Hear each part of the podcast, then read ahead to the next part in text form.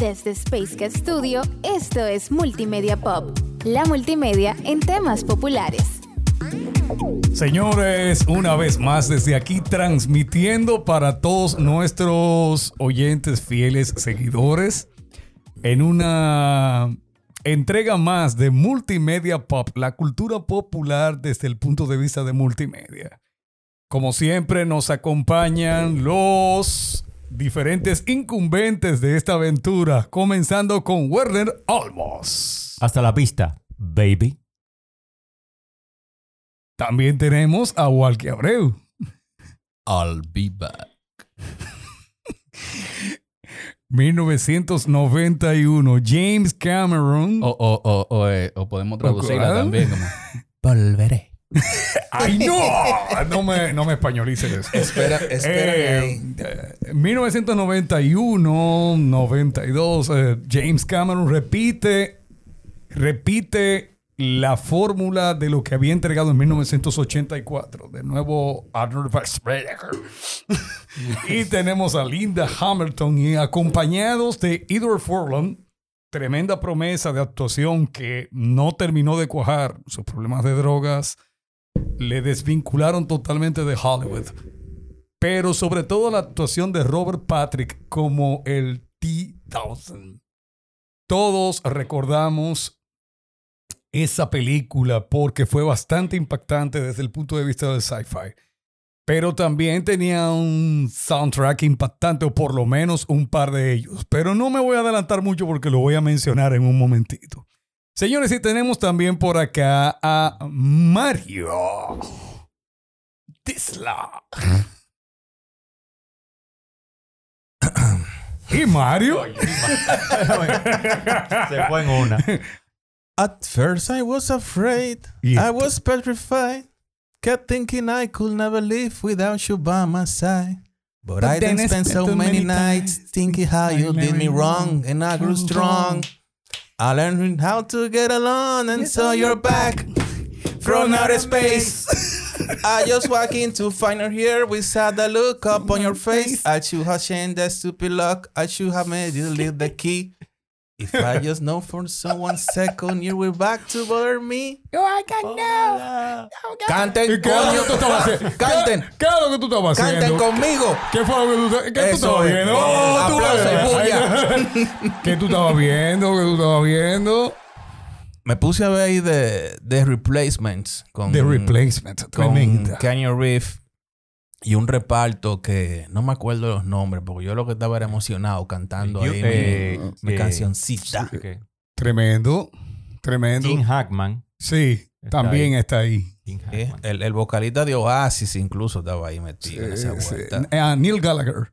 A mí Eh, nada más me llega a la cabeza Jesucristo caminando por la calle. sí, el famoso meme aquel. Señores, y, y- ustedes están viendo que estamos hablando hace un momentito de algo importante y es que dentro del mundo del cine, el cine como arte es un concepto audiovisual que de una manera u otra siempre hace de la, del concepto de lo que estamos eh, captando no solamente la fotografía, la imagen y el diálogo, sino que las películas nos han ido acostumbrando a tener una música especial. Desde los años 30, cuando se incorporó 20, tardíos 20, años 30, cuando se incorporó ya el sonido en el cine, bueno, pues las bandas sonoras, o lo que conocemos como soundtrack, empezaron a orquestarse. Pero ya más adelante sirvió de catapulta para dar una especie de comercialización o mercadeo especializado a canciones especiales que pudieron haber sido compuestas solamente para la película en sí, o también teníamos por el otro lado películas que utilizaban o que utilizan música general popular ya de artistas conocidos, no importando que sea de ese mismo año o de otro año. Así tenemos una gran cantidad de películas que se han hecho famosas por el soundtrack y canciones que realmente han tomado renombre por el soundtrack. Pero mejor aún, películas que la gente ni siquiera recuerda cuál es y recuerda la canción. Esto es sumamente importante e impactante. ¿Alguien tiene aquí algún ejemplito de una de esas? Mm, You talk to me? Are you talking to me? Are you talking to me? Sí. Mira, año 1987, la película Mannequin. Uf, eh, El soundtrack de eso, la canción Eso de- principal, Nothing's Gonna Stop Us, de Starship. Es una película mala. Mala. Pero esa canción rompió todos los récords, ganó. Yo, esa es la que dice And we, We can, can build this ship together. Es- And it's not forever. Nothing's gonna stop us now. Sí, sí. Tremendo. exactamente. Nadie se acuerda de esa película. De- de- Nada más por la canción. Sabe que existe. Imagínate. Fue- Ima- Eh, Bueno, eh, eh, ahí, ahí trabaja una de las chicas, no recuerdo el nombre, de, de Sex and the City. La más Ay, vieja sí, de ellas. Sí, Esa es la protagonista la de esa película. Rubia, la, rubia, sí, la, es que- verdad. la más tota de todas. Sí, sí, sí. eh, eh, sí. la más tota. Eh, eh. ¿Eh? Eh, ¿Qué? Bien, ok, bien. No sé. eh, no, ¿Qué pasó? Ok, ok. ok. Bien, entonces tenemos. Yo, yo recuerdo, yo recuerdo básicamente. Eh, voy a hablar de algo, de un, de un clásico, pero clásico lejísimo, lejísimo, de 1967. Eh, eh, yo quisiera, antes de que, de que tú avanzaras, eh, quisiera nombrar algunas películas y algunas cositas, porque la música, aunque sabemos que hubo una fecha más o menos específica en la que la banda sonora se pusieron, no reclamaron su, su posición en el cine como tal, también hay que, hay que, creo que todos estamos claros, que el cine siempre estuvo muy ligado con la música, aunque no en todas las épocas por las mismas razones. Eh, Por ejemplo, el cine mudo, entre comillas, siempre estuvo acompañado por música. No era considerado como una banda sonora porque en ese tiempo Había un pianista ya había un pianista ahí, o un violinista, eh, o una orquesta podía, podía haber dependiendo. Y tocaban cosas más o menos que fueran acorde. Y la intención de esto no, es- no era para acompañar la emoción de la película, sino era para disimular el ruido de la bobina de, Sí, desde la grabación. no. Ah. de- de- del cine. Y también, eh, no, eso para hacer un paréntesis antes de irnos a, a- A lo- a los puntos más los específicos. clásicos. Y también hay que reconocer la película del cantante de jazz, de jazz singer, en Sí. 1927, porque fue la primera entonces que eh, tuvo su Voz. su voz y su propio eh, sonido sincronizado. Tremendo, tremendo dato. Sí. Tremendo dato. Eh, Y bueno, por último, Sí, siga, siga, siga, tranquilo, dale, y, por, dale. y por último, la película de King Kong, ¿no? Esa es de 1933. La de Jessica Lange. No, no. eh, no, no, de Jessica no. Lange no, mucho más para allá. No, es de 33. 1933. O sea, A la primera entrega. O sea, que Exactamente. lo de Jessica fue un remake. Un remake. Sí, eso es o un sea, remake. que estamos en un cuarto remake. En Pero- un quinto. pero tú- Un tercero, un cuarto, un... Ay, mi Tú madre. tienes que entender que hay películas que son regurgitadas. Ey, apunten esa dominguera ahí. Hay películas que son usadas, reutilizadas, vueltas a utilizar, arrancando con Drácula, a la que le llamaron de Nosferatus y luego el, el tal cosa y tal cosa, hasta, hasta llegar a cientos de remakes con un personaje como, incluso hasta lo combinaron con el hombre lobo, con Frankenstein y demás. Estamos plagados de remakes, de precuelas y secuelas, que eso ya deberíamos estarlo hablando en otro en tema otro tema. que vamos a decir más adelante. Pero sí, sí, sí, qué buen dato apunta, apuntan ustedes ahí con la- el, el cantante de jazz y con, y con lo de King Kong, 1927 y 1933. 33. Sí, do- donde Eric y Max Steiner se consideraron los primeros, los, eh, se consideraron los primeros eh, artistas serios para componer música para películas, ¿no? Eh, Recordemos que el cine, estamos hablando de cine, cine séptimo arte, y es porque consideran que los siete artes modos de arte principales están compuestos juntos en una película. Está la pintura, está el teatro, por supuesto, está la música, está eh, La arquitectura, la, arquitectura, la escultura. escultura, eh, la poesía. Sí. eh, me queda uno. No, está la literatura. La literatura, exactamente. Hay los siete artes conjugados. O sea, todo puede participar ahí. Hasta nosotros los pintores y ilustradores que somos parte del cine dominicano hoy en día también. Eh, Apúntale uno ahí. por eso, sí, sí, sí. Bueno, eh, no, Está bien, está bien. ¡Tling! Pero lo ponemos nosotros. No, eh, pero no, en 1967 hay una película de su- que repercutió muchísimo en, en esa época hippie y de peacement y de, de todo lo que tiene que ver con el estudiante que se enamora de la persona mayor, etcétera, que se llama The Graduated o El Graduado, protagonizada por Dustin Hoffman. La canción que utilizan es de 1965.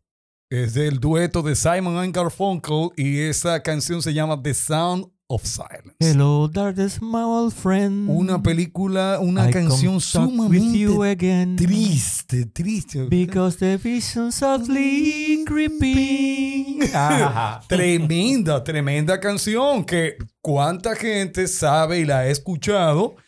Eh, tal El- vez no recuerda la película porque es un cine clásico, pero la canción sigue sonando ah, pues, muchísimo. Y de, del año 2000, del 1967 me voy de repente a una película que se hizo en el 99, protagonizada por Sarah Michelle Gellar, Reese Witherspoon y Ryan Phillip. Ahí teníamos Crew Intentions. Pero qué mala suerte tuvo ese grupo de la gente de The Underground, porque Bittersweet Symphony era lamentablemente una especie de plagio no pagado de una canción que era de The Rolling Stones. Se me, se me escapa el nombre de la canción de The Rolling Stones. Sin embargo, sin embargo, la canción logró calar durísimo, durísimo en el gusto popular. Pero ahora sí, les voy a mencionar una que todo el mundo se sabe, por, pero porque sí. En el 1992, Whitney Houston y Kevin Costner protagonizan uno de esos eh, famosos blockbusters del verano que se llamó El guardaespaldas, The Bodyguard. La canción no era de Whitney Houston, pero sí se pagaron los derechos porque era de Dolly Parton. Esa es una canción de 1974 y todo el mundo se sabe I Will Always Love You. El, el álbum, el álbum entero fue premiado porque hay varias canciones que tuvieron número uno. I have nothing. I have Have nothing. Nothing. Me encanta. O sea, el soundtrack completo. Y mira, ahí iba a intervenir. Me acuerdo, eh, eh, perdón, en, en TNT utilizaba mucho esa canción para, para comerciales. sí, sí. Sí. me acuerdo de uno que era como, como una pareja discutiendo. La esposa entraba a la bañera y se caía. sí. Y cuando tiraba de que el grito del dolor, entonces entraba la canción. Exacto. Llegaba la ambulancia y todo el vivo. Sí, sí. show. Bueno, Muy mire, que estamos, como estamos hablando de soundtracks, eh, recordarles a nuestro oyente que el soundtrack es toda la música que interviene en la película completa. No importa si es de varios artistas, si es de un mismo compositor, incluso hasta los sonidos que se incluyen en las películas. Aquí, antes de hablar de canciones, voy a hacer un paréntesis siguiendo lo que decía Walkie sobre cuando se, musicaliza, se musicalizó la película de, de Jazz Singer que por ejemplo la música ha tenido un, desde ese entonces, digamos con un objetivo también de intervenir en los sentimientos de, por supuesto, los eh, expectantes, el público, no solamente visual, sino también para que ese mensaje entre por el sonido. Y ahí quiero mencionar todas las películas de Hitchcock, Todas. todas las películas de Hitchcock. El- Hitchcock en especial, digamos que exacto, el maestro del suspenso fue que se inventó que en estas películas que no eran de misterio ni de terror,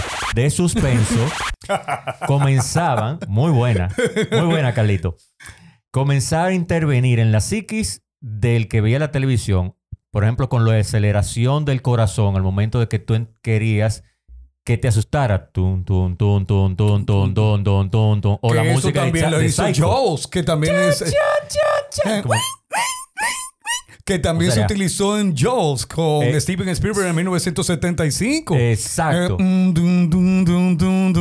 Señor, eh, eh, es que yo no entiendo por qué en las películas eh, la gente se deja matar, porque desde que tú escuchaste esa musiquita, Exacto. ya tú corre. sabes que te van a matar, entonces salga eh, corriendo. Y tú se lo dices Oh, al tipo, muévete. No, no, queda- no. Eh, siempre me, he- me ha llamado la atención la clásica familia que llega de manos todos a una, a una mansión donde el mismo tipo que te la está vendiendo te dice. Aquí hace 25 años mataron a una familia completa y ellos entran felices y comienzan a elegir cu- cuartos. que en el callejón de mi casa yo oigo algo que parece como un sonido de una cadena. Yo me tranco.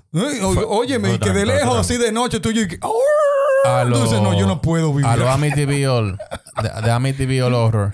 oh, pero ven acá. Socio, aquí hicieron de todo. Aquí hicieron de todo. Con esta copetica. Bueno, pero. Nuevo hogar. Es- Eso es muy curioso. Hay, hay una rutina de un comediante dominicano de stand que se llama Gustavo, que, bueno, no sé si le estoy matando la rutina, pero que él, él tiene una de, que tiene que ver con películas, la rutina, y él dice que es muy curioso, porque si tú escuchas una vaina que hay en el closet que está sonando, mi hermano, póngale llave y diga que lo que esté ahí adentro se quede hasta el otro Oh, día y véalo en la mañana. porque tú Es- tienes porque que- de- Oye, porque tiene que verlo de noche. Bueno, Sí, bueno, siento voces en el sótano. Déjame ir a ver. Me Sí. voy, me voy a ir. ático, el famoso ático. Con permiso de, Vla- de Vladimir, Sí. siguiendo mencionando, me voy a ir más para acá porque empezamos, por supuesto, por los inicios, ya los 30, Sí, sí, para acá sí. el 67 con The Graduate, pero me voy a ir más para acá a, eh, al 2010, el soundtrack de Tron Legacy. Tron, por supuesto, es no una continuación, no se puede decir que es un remake tampoco, es más o menos, como se le dice, un update de la película Tron del 82 eh, donde te- interviene Jeff Bridges otra vez. Sí. Eh, pero esa película, el soundtrack completo, hasta los sonidos, lo compuso Daft Punk, que en ese du- El momento, dueto francés el de dueto música francés. electrónica, Daft Punk. exactamente, retirado eh, recientemente, Sí. esa, ese soundtrack fue antes de su producción más grande que barrió en los Grammy, que fue Random Access Memory. En ese entonces sí eran conocidos, pues yo recuerdo ver la canción y cuando veo esos dos cas- cascos de DJ dentro de la película, yo, pero venga, que esos son los tipos de, De Move Your Body, esa vaina de, de de- Ahí ellos despegaron de una manera increíble, pero todo lo que se produjo ahí lo hicieron ellos en Tron, el soundtrack completo. Recuerdo una que la tiene como canción, aunque sabemos que todo es instrumental, The Rest. Creo que la pronunciación es, es eh, así. Pero después de eso fue que vino ya la participación con Pharrell Williams, con... eh, ¿Cómo se llama? Sí, exactamente. Sí, sí. Eh, y toda esa gran producción en Random Access Memory, donde conocemos canciones como eh, eh, Get Lucky. También hay que, hay que ver que ha ido evolucionando lo que son las bandas sonoras utilizadas por las películas. Porque en algún momento vemos que se tomaban canciones que estaban, que eran de la época o no, como decía Vladimir en la introducción, pero también ahora mismo vemos que se contratan eh, directores, compositores para producir la banda sonora de cierta película. Depende mucho de la intención y del objetivo de, de- cada una de ellas, pero las dos formas, aunque son quizás distintas, tienen sus- su gracia, porque nos retratan y nos eh, nos retratan, nos pueden retratar una época, como nos pueden retratar la eh, durabilidad de una canción, porque fácilmente en una película moderna se le hace un arreglo a una canción vieja y acompaña la película sin ningún problema. En otros, claro, claro está, cuando tú compones para la película, dependiendo del compositor, pero muy probablemente esté influenciado por las tendencias actuales de, de la época. Eh, Óyeme, hay, hay cantidad de películas, te repito, que son famosas y que han tenido un soundtrack o una canción que se ha hecho un estándar. 1997, James Cameron vuelve a dirigir un tremendo eh, blockbuster del momento con Leonardo DiCaprio Ken y Kate Winslet llamado Titanic. Señores, todo el mundo recuerda a Celine Dion con My Heart Will Go On. Esa canción hastió, llenó. Y todo el mundo se para con su novia de la orilla de un balcón, a agarrarla por atrás con los brazos abiertos, ¿verdad? Sí. Todo el mundo recuerda eso. Lo mismo pasa con. Sí, sí, lo mismo pasa con Everything I Do, I Do It For You del canadiense Brian Adams, que era la canción principal de la película Robin Hood, Robin Hood. The Prince of the Thieves de 1991. Kevin Costner, Morgan Freeman, Morgan Freeman, Elizabeth ¿eh? Master Antonio y sobre todo el fallecido e ido destiempo Alan Rickman. Una canción, Everything I Do, I Do It For You, duró semanas en el top número uno de la, de, de- de- de la Billboard. No solamente por la película, es que la canción es tremenda. La canción es tremenda. Brian Adams en, esos, No, no, no. en esa época, explosivo. Eh, hay una película que tenía toda una banda sonora que llegó a ser un One Hit Wonder de, desde los 80, pero todo el que vio la película sabe que tal vez la película no era la suma, no era todo lo bueno, pero era tremenda a nivel de música. Estoy hablando de Flashdance del 83.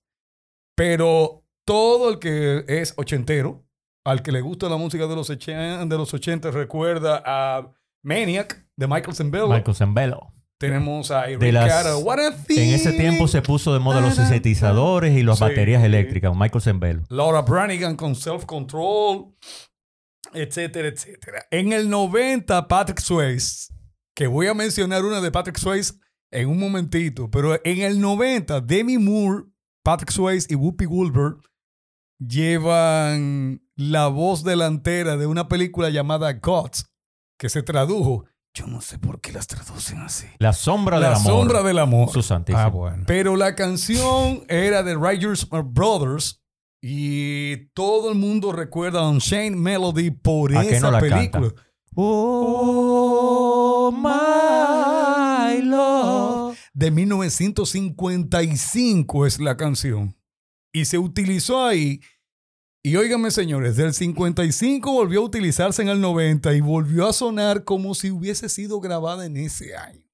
Eh, eh, eh, ahí un buen ejemplo de lo que decía ahorita, que una canción no necesariamente tiene que ser de la época y que acompañe de manera muy acertada una película. Otro caso de, de- de este tipo de canción es La Llorona, que Esa es de Chabela Vargas, ¿verdad? Yo Eh, bueno, la interpreta- la interpreta- chile verde, llorona, llorona.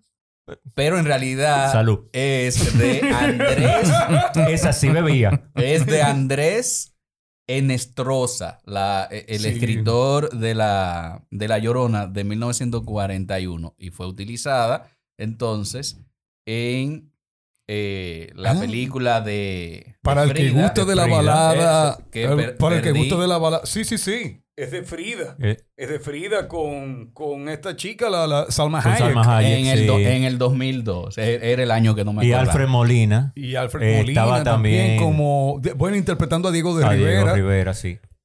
Eh, Eh, Y, y no, y, lo chulo, y lo chulo es la historia que hay detrás de la canción. Bueno, hay un mito que no se sabe si, llevabas, lloró. que hubo un romance. ahí. Sí, que hubo un romance entre, entre un joven y una, y una muchacha. Y. Lo- sí, pero lo chévere, lo chévere de esto es que supuestamente al joven lo mandan a la guerra. Y ella, por eso la llorona, se quedó llorando, eh, eh, despidiéndose de él y le- jurándole que volverían a estar juntos. Bueno, él le juraba que volverían a estar juntos cuando él regresaba. Lo chévere, bueno, lo chévere no, lo triste es que él no regresó, pero sí regresó otro soldado años después con una carta donde supuestamente esa carta contiene la letra de la canción de La Llorona.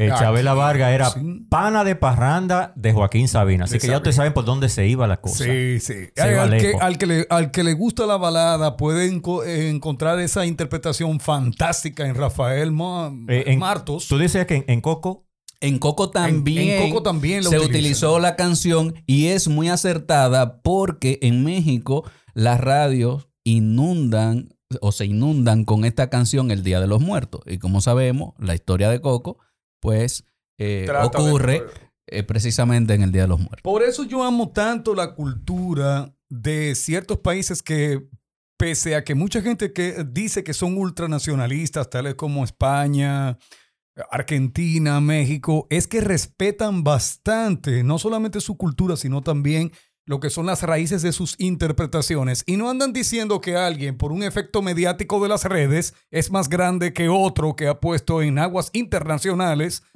a el renombre de un país. Pero yo no voy a hablar de ese tema. Yo no me voy a referir a esa persona porque no le voy a dar jamás, jamás le voy a dar fama dentro de mi voz. Para mí eh, esa persona puede seguir haciendo la basofia que él entiende que es. Eso es. Eh, sí, pero, pero en esos países, saliendo, ese saliéndome un poquito. Imbécil. no, yo no le voy a dar ningún Ya, epíteto. ya, No le voy a dar ningún epíteto. Ya era yo que Simplemente- estaba Tengo que, tengo que supuestamente. decirlo. Nada. Mediocre sin concepto. No, porque usted tiene que reconocer las diferencias de lo que está diciendo. No, pero eh, eh, también hay que reconocer que los jóvenes de esos países Sin concepto. So- le, ha dolido mucho su cultura y su tierra y han defendido Oh, su, cultura. Por eso se mantienen esos temas, las canciones, las ideologías, porque los jóvenes se han apropiado. Donde de- hay una de- marca país natural en esos países, ¿verdad? Que no hay que hacer ningún tipo de... eh, de vaina de seis, que duran seis meses, ¿verdad? Sale, Eh, no. eh, ya la tienen, Sí, eh, naturalmente. bueno, la No tienen. fueron una, ni fueron dos, fueron tres. Los millones que gastaron. Por ejemplo, todo el que ve la marca País de Perú reconoce las líneas de Nazca. Pero no voy a hablar de eso. Bien, bien, bien. En 1977 y 1978, John Travolta protagoniza dos grandes blackbusters que se hicieron parte de la juventud norteamericana. El primero, Saturday Night Fever, de 1977, contó con una banda sonora, con un soundtrack hecho por el grupo británico The Bee Gees. Señores, todas las canciones de esa película fueron compuestas por Bee Gees. You should be dancing. Oye, more, Than a Woman. You Should Be Dancing, la Staying Alive, que realmente no era nada bailable, sino hablando de un hablando de, una- de un tema que se estaba viviendo en Nueva York, ah, desde la de- del incremento de la delincuencia. Sin embargo, como tenía el sonido disco detrás, la gente ni le prestaba atención a la letra y estaba en baile. Sí, pero John Travolta le daba el. no, es que le daba un swing. no, un swing tremendo. Óyeme. Luego en 1978, el mismo John Travolta, pero esta vez acompañado por Olivia Newton-John, Dando pelo. hacen Grease. Y ahí ellos jun- se apoyan de, bueno, de Danny Sandy, Pink Ladies and the Ted Birds para hacer el You're the one and the one. Tell me more, tell me more. Tremendo, tremendo, tremendo. Eh, así mismo pudiéramos estar mencionando, por ejemplo, eh, al querido por algunos, repudiado por otros, pero hay que, hay que dársela, hay que dársela, señor. En 1986, la película Top Gun, protagonizada por Tom Cruise. Todo el mundo recuerda cómo las bu- volvieron a ponerse de moda, pero también la canción de un grupo que fue un One Hit Wonder, que era Berlín. Take Me Breath Away. Eh, Take My Breath Away es, es el- el- la canción principal que se recuerda básicamente de esa, de esa película. Y Para mí la película fue buena. Y más, no sé, a mí me, la hace- me gustan mucho buena. los aviones de, Y de mira que batalla. están haciendo un remake. eh, Y a mí me gustó. Lo más chulo es que en ese tiempo, como no había 3D, eso con aviones de verdad. Que- que con sí. aviones de verdad. Que en él se apoya, o por lo menos en eso se apoya Luis Miguel para hacer el video de la incondicional. Ajá. Que se inscribió incluso en la Fuerza Aérea y todo para poder hacer algo así como lo que hizo Tom Cruise con Top Gun. Por si no lo sabían, chicos, eh, aquí no solamente se habla de música norteamericana, también hablamos de baladas. Ya, ya sabes. Y, y los musicales, no, no, No cuenta. no, no cuadran. Claro que No, sí. pero claro. Mira, ahí te voy a dar. eh, te va a dar el dato. 1952. 1952. Singing in the Rain de la película del mismo nombre. Tremendo. Singing in the Rain. A esa, ese es un icono que incluso lo han visto muchos muchachos en diseño gráfico, que so- cómo se interpreta mucha iconografía, no solamente musical, sino gráfica de esa película, con el tipo enganchándose en el poste de luz con la sombrilla, tapándose de la lluvia. Esa canción la interpreta en la misma película el actor Gene Kelly. Dicho sea de paso, Fred Astaire, Gene Kelly son fuentes de inspiración de Michael Jackson a nivel de pasos de bailarín. Junto con todo lo que fue el, el performance de James Brown. O sea que Yes, no es copiar, es adaptar y mejorar. ¿Ok, gente? Ya, ya no puedo, ya no puedo con Vladimir. Yo, yo me voy a parar y me voy. no, viejo, no, no. Vlad- es mira. que Vladimir dice las cosas, la dice precisas y bonitas. ¿Cómo es la vaina? No, pues da- dale, dale el chance. Da- No, pero, pero esto es parte de, Yo soy la parte de que metódica y demás de- del grupo, pero ustedes Y uno viene hablando y dice de que no, porque para allá y para acá. Y no, Vladimir lo dice bonito. ¿no? Esto es parte de la educación radial que yo quisiera que mucha gente entendiera que no tiene nada que ver con hablar eh, impostado. Pero usted puede hablar correctamente con las palabras adecuadas en el momento adecuado y lo va a decir bien. Bueno, Pero en mire, fin, como, como en fin. Valky hablaba eh, y uníamos, por ejemplo, esa película de Singing in the Rain, la música fue, por supuesto, determinante a través de la historia, no solamente del cine, sino pop, porque todo se comenzó a interpretar desde ahí de forma iconográfica, que la sombrilla, cantando bajo la lluvia, eso se ha repetido muchísimas veces. Y, lo que estamos tratando de recalcar es cómo la música a través de las películas han influido en la cultura, en la cultura popular. No todas son canciones, pero quiero, hablando de banda sonora, mencionar toda la banda sonora de Star Wars compuesta por John Williams, que no solamente fue Star Wars, intervino en Superman, intervino... Eh, me parece que Indiana Jones también en varias películas. Ese se llama The Imperial March. Óyeme, tremendo. Que incluso. eh, I am your father. Yo vi cómo se compuso. Eh, se hace una composición, por supuesto, para la película, pero yo vi cómo John Williams grababa el score de la película. Era con su banda, con una pantalla gigante, pasando la filmación todavía sin música, para ello ir al ritmo de la película. Y él dirigía al paso del ritmo de la misma película. Pero eso no, no es algo nuevo. Se Es- hace eh, así. eh, Eso. Disney. de- ahí va. ¿no? Uno siempre tratando de meter su, su cosito de dibujo, animación y cosillas. No Pero fantasía, fantasía de, de, de Disney en 1940. ¿De 40 o del 60? No, 40. 40. 40 por ahí. Eh, crean fantasía. Lo que pasa es que han hecho varios remakes. de- sí, hay de- dos versiones de fantasía. de sí. fantasía. Entonces, eh, donde se hace una recopilación de música que se creó para la película y música también clásica. No, música clásica No, y se eh, hicieron animaciones para esa música clásica. Sí. Es al revés. No, no, no, pero eh, es que hubo, eh, hubo de, de los tres, hubo de, de las tres, ¿no? Habían sonidos que se crearon para la película, habían también composiciones, de hecho comienza con, con una composición, a ver, que tengo el chivo por aquí. En lo que tú buscas eso, yo quisiera mencionar entonces que en ese sentido, The Back, ¿no? yo le recomiendo a Howard Shore, el, el compositor de toda la banda sonora del Señor de los Anillos. Señores, les recomiendo, oigan cómo suena fantasía en el fondo. Les recomiendo escuchar, señores, un poquito de la banda sonora de El Señor de los Anillos. Porque tremenda, tremendo análisis hace un canal de un músico español llamado Jaime Altozano, que analiza cada una de las diferentes variantes para que ustedes vean que el mismo soundtrack de toda la música de The Lord of the Rings va variando continuamente según llegan los elfos, según llegan según llegan los elfos, según van llegando los orcos, según van llegando los humanos y cómo y de qué manera cada una de las variantes de las notas y demás tienen su incidencia y su entrada dentro de la película.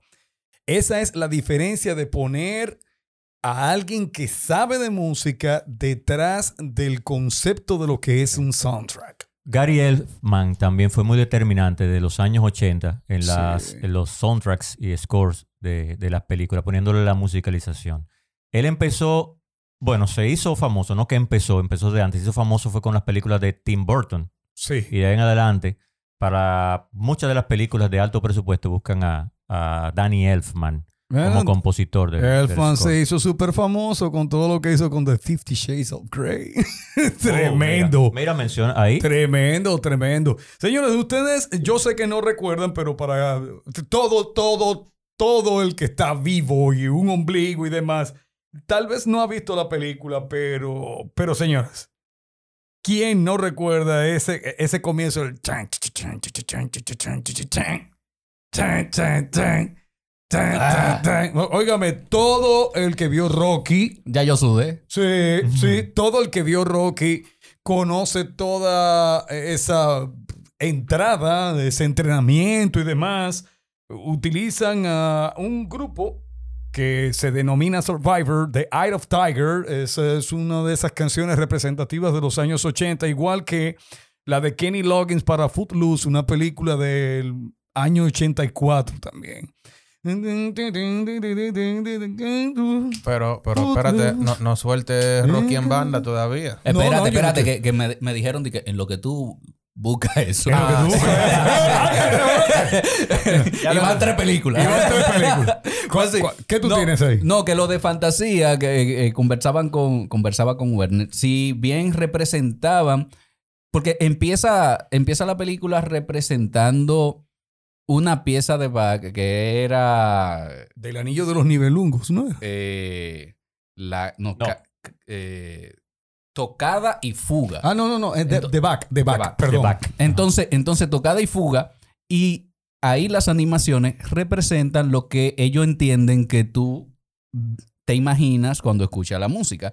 Pero hay una pieza que fue creada para narrar una historia, que es la historia de cuando Mickey está con el del mago. mago. Exacto. Esa, e- esa in- instrumentación de la música eh, se hizo para narrar esas acciones. Y, y no era, no fue tomada de ninguna de, la, de, la, de los demás artistas, ¿no? No, no, porque es que cuando tú, cuando tú pones a un maestro que te sabe hacer algo para una película, te va a crear todo un andamiaje de esa película. Porque, por ejemplo, Hugo Montenegro te hace un tremendo concepto de música para una película de aquel momento. Ennio Morricone sabe ponerlo a, a- en aquel spaghetti western de los años 60 todo, to- yo creo que cada vez que se habla de vaqueros, la gente hace la misma tonada. Y eso es algo que viene de esa película, de El bueno, el malo y el feo. Una película que se llegó a convertir en el estandarte con el famoso, la cara retorcida de Clint Eastwood, haciéndote de el famoso bueno, el forajido. Pero por eso digo, la música que puede acompañar una película y que hace que esa película llegue a ser recordada, hace que la misma música sea recordada. Así como dijimos hace un momentito de lo de Alfred Hitchcock. Y como dijimos también lo que tiene que ver con ese intro de Rocky. eh, pasa lo mismo con esta que acabo de decir del bueno, el malo y el feo. Y son, son canciones o son intros o son eh, sketches, eh, tonadas que se quedan para siempre en la memoria de la gente. Y pueden pasar de generación en generación, incluso sin ver las películas, simplemente escuchándola de referencia que eh, eh, mencionan otras y otras personas. Osh. Eh, mira, voy a mencionar aquí un- una canción especial del soundtrack de la película del 1994. Les recomiendo a los que son más jóvenes, por supuesto, verla. La, es un remake también del libro Bra- de Bram Stoker's, Drácula. Uf. Drácula. Esa, Con, con Annie Lennox. Annie Lennox, intérprete de esa canción, que era miembro del grupo Roxette. eh, No, Eurythmics. Eurythmics, perdón, me confunden, que son irlandeses Sí, también. sí. Eurythmics. Eh, Love Song for a Vampire. Sí. Sí, sí, se me fue la guagua y gracias por recordármelo. Sí. Y, De Eurythmics. y, momento, Roxette era sueco. Roxette, no. Sí, sueco. Sí, mi amor. Sí, mi amor. Tienes razón. Sí, tienes razón. sí. Se me fue otra Eh, guagua. pero- Anótame otra guagua. Eurythmics. eh, Ponle otro pasado. Pero, eh, señores, Si no recuerdan Eurythmics, Sweet dreams are made of this. Who am I to disagree? Pero esa, esa canción, eh, Love Song for a Vampire, tremendo. O sea, la cara de Annie Lennox se presta totalmente para hacer de vampiresa en el video. Fue protagonizada por Gary Oldman y Keanu Reeves junto con Winona, Winona Ryder, Ryder. y Anthony Hopkins. O sea, estamos hablando Un de Dream Team. pero un Dream Team de actores tremendo. Del 92. Sí, sí, sí. Eh, vuelta, eh, la vuelta eh, en, qué sé yo, qué, qué sé yo, poner de nuevo el Bram Stoker. Sí, cuando esos los vampiros no brillaban en el sol, eran vampiros de verdad, de los que chupaban sangre, que se convertían en, en- en- No, en- de, de amonio, diabólico, no brillaban en ese tiempo No los vampiros. No. La, la hermosura no era, no era inclusiva. Eh, Los inclusivos no habían llegado en ese momento. Yo, Eran yo quiero, yo, quiero verdad. de- yo quiero decir algo. A ver. Un, un poemita. A ver. Exprésate. Yo que te quiero tanto, ¿qué voy a hacer? Me dejaste, me dejaste en una cama. El alma se me fue, se me fue el corazón. Ya no tengo ganas de vivir porque no te puedo convencer de que no te vayas. Roxanne. Oh. The Police. The Police. Esa, wow, esa producción es Aullardos de Amor de 1978. Dios mío. Bien, ok. Este. Bueno, me Yo voy a me- borrar ya de brillantico, porque realmente el soundtrack no es malo. No. No, no, y no es que la película sea mala, tiene su público, a los chicos que son adolescentes, que están aprendiendo a enamorar. Yo sé que la película los marcó, pero a mí me encanta realmente la canción de Breaking Down, parte 2 de Twilight, Crepúsculo, Sí. de 2012, interpretada por eh, Christina Perry, A Thousand Years. Es una canción hermosa. Pero que no, no necesariamente, o sea, es que estamos hablando de que a- frente a ciertas historias que uno ha visto previamente, le llama la atención que te, que te varíen tanto y te pongan como una historia que no va porque de repente, qué sé yo, what- whatever, whatever. Sin embargo, hablaba hace un momentito de Patrick Swayze. Patrick Swayze te hizo antes de Gods eh, otra, otra tremenda película en 1987 que se con, o sea, coronó totalmente todo lo que fue el, el joven pobre que conquista a la niña rica mediante el concepto del baile. La película Diddy Dancing, que cuánta gente conoce y recuerda, pero también recuerda y conoce y tararea la canción I've had the time of my life. I had the time of my life. No, I never met this way before. I swear it's the is truth. true. And I'll always loving you. Eh, pero Señores. el, mismo, el mismo Patrick Swayze hace una canción que es una balada tremenda. Oh, sí. She's Like the Wind. She's like the wind to my dreams. Tremenda, tremenda. También ahí suena a eh, Cry to Me de Solomon Burke. Eso es de los años uh, 1950, 60 por allá. Eh, tremendo, tremenda, tremenda. O sea, son películas que llegan al alma, al corazón, con una combinación de canciones muy importantes.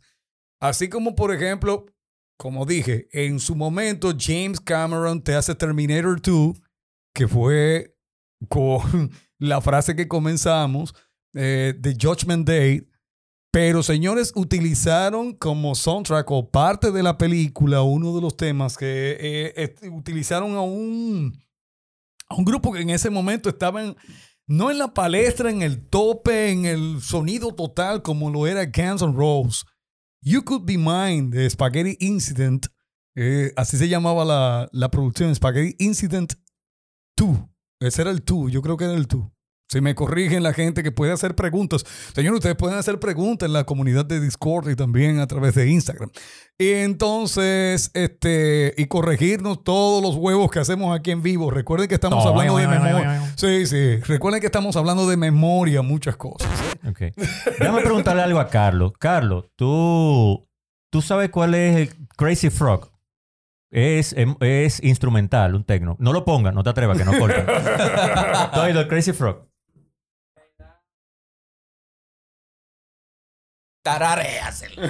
Tan, tan, tan, taran, tan, tan, tan, tan, tan, taran, tan, tan, tan, tan, tan, taran, taran, tan. Ok, ¿te acuerdas? Bien, esa, esa, esa música es original de 1984, pero por supuesto no con el Crazy Frog, No. porque es de la película Beverly Hills Cop. Beverly Hills Cop. Axel Foley. No, no, no dice el din din ahí. No dice No, el no, din no, no. Cuando eso no, pero ya, pero, pero ya sale, ya sale. era mucho más lenta y eso, el, el, el compositor de esa música computarizada de ese momento es Sí. Harold Faltermeyer. Eh, Sí. y, y esa canción llegó, pero, pero, se, pero sonó hasta la saciedad, hasta convertirse en esos famosos One Hit Wonder de los años 80. Eh, este, Dios mío, se me fue el nombre del actor. Eddie Murphy. Eddie Murphy, que hace la película, eh, cada vez que él iba a salir o se iba a montar en el carro o que estaba manejando demás, sonaba de fondo la canción. Es la única canción de la película entera.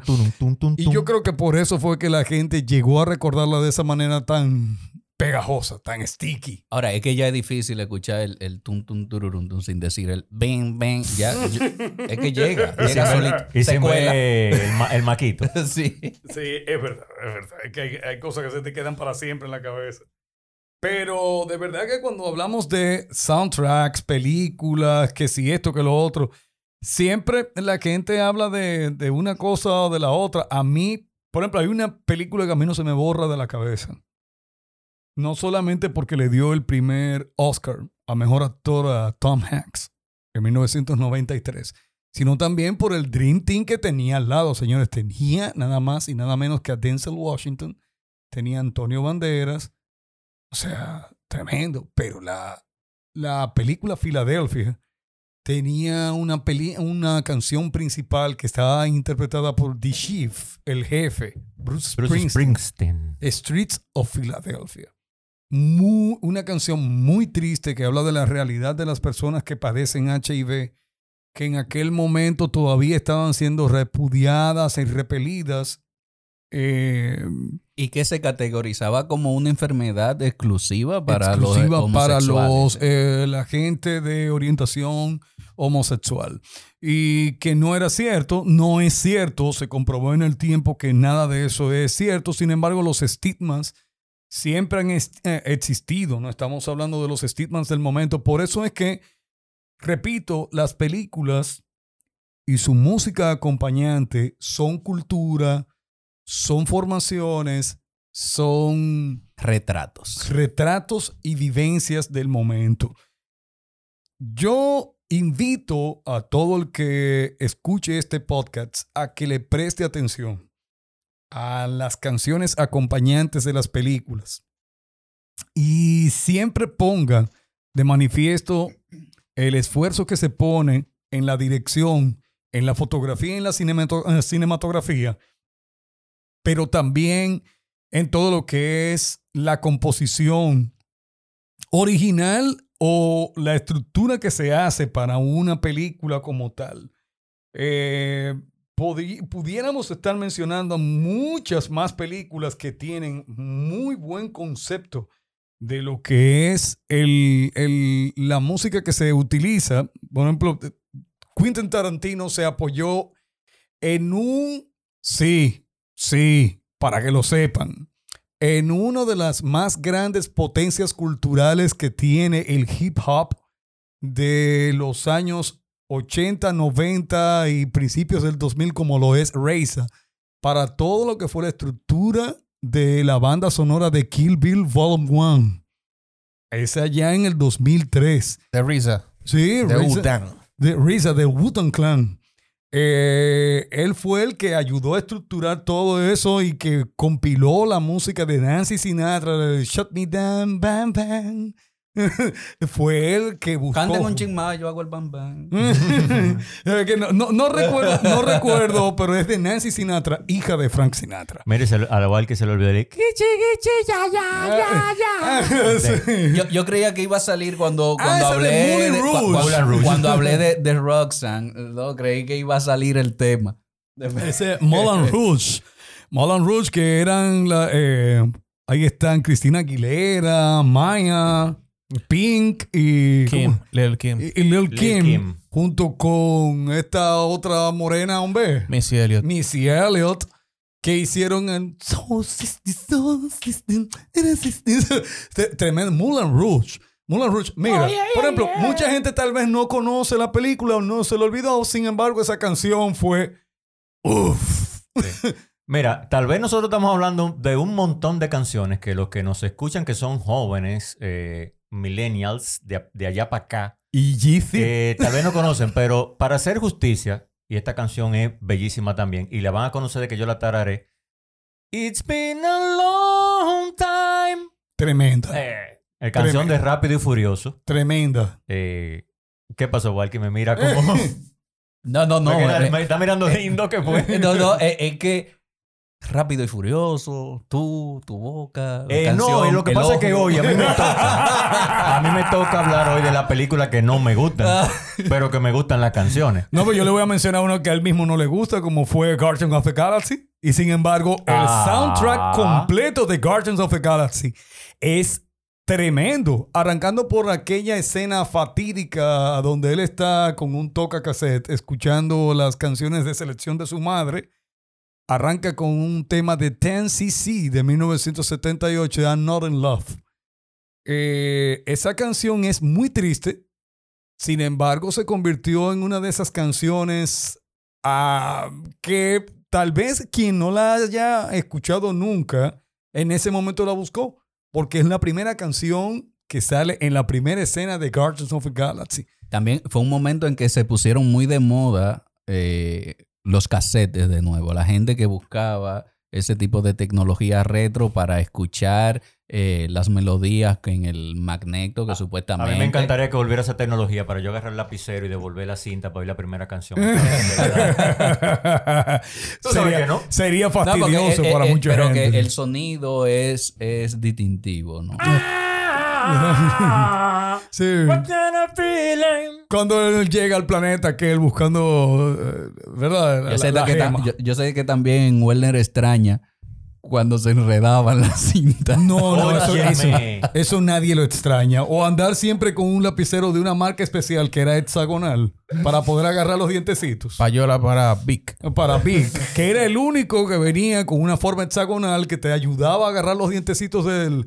Señores, pero había que tener como un tino. Carlos no sabe de qué diablo estamos No, hablando. no, no. Ca- Quizás Carlos, sí. eh, Carlos ha visto en, sí. en la- así, en, en- en los libros de, de tecnología, de que te- tecnología Australopithecus.